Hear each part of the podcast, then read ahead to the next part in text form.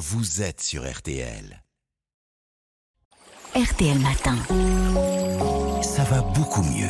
Avec vous, Aline. Alors, l'été, c'est vrai qu'on préfère souvent prendre un dessert glacé si on doit faire attention à son poids. Est-ce qu'il vaut mieux opter pour la glace ou pour le sorbet?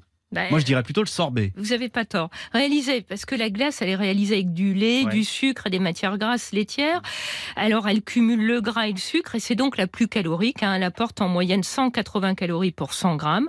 Le sorbet, lui, est juste composé d'eau, de fruits, de sucre. Il est moins énergétique. Il fournit environ 130 calories pour 100 grammes. Et entre les deux, on trouve la glace au yaourt moins grasse que la crème glacée. Alors, vous parlez de glace au yaourt et de crème glacée. Est-ce que ça équivaut à un produit laitier?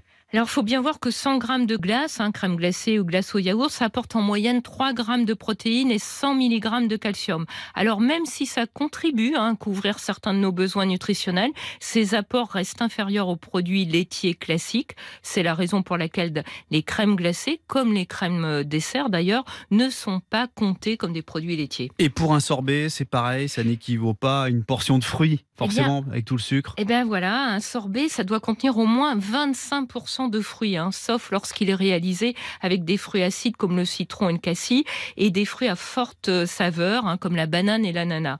Même lorsqu'on a affaire à un sorbet dit plein fruit, qui contient au moins 45% de fruits quand ils sont usuels, il n'équivaut pas à une portion de fruits, parce que rappelons qu'une portion de fruits, ça correspond à 80 ou 100 grammes de fruits.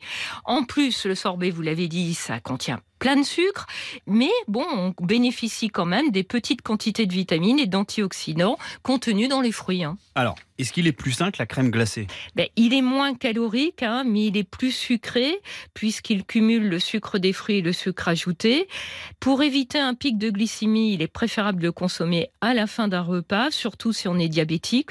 Bon, en fait, hein, sorbet et crème glacée, ça doit rester des produits plaisir, hein, même s'ils apportent des nutriments intéressants, comme le calcium et les protéines pour la crème glacée ou les vitamines pour le sorbet. Donc le choix, ben, ça doit dépendre de ses envies du moment. Simplement, il est recommandé de limiter leur consommation. Alors, en quelle quantité? Ben, ça doit rester occasionnel et la bonne portion, ça correspond à deux boules, soit environ 80 à 100 grammes. Il est aussi préférable d'opter pour des glaces artisanales. Si on achète des glaces industrielles, on a intérêt à regarder la liste des ingrédients et à choisir celles qui contiennent des ingrédients nobles et le moins d'additifs. Attention, hein, certaines glaces sont vraiment des bombes caloriques avec l'ajout de caramel, de biscuits, de pépites chocolatées, vous savez, Ouais. d'éclats de noisettes. Ouais. Alors là, ce sont plus des glaces, hein, mais des confiseries hypercaloriques et ultra transformées. Et puis, bah, au restaurant, hein, il faut absolument éviter les nappages de caramel, de coulis de fruits ou de chantilly qui font aussi bien monter l'addition calorique. Ouais, ça me fait penser à cette réplique dans euh, La Grande Vadrouille, vous aimez tout ce qui est bon? Eh bien, c'est très mauvais. Merci Aline, à demain. À demain. Tous vos rendez-vous préférés sont à réécouter sur RTL.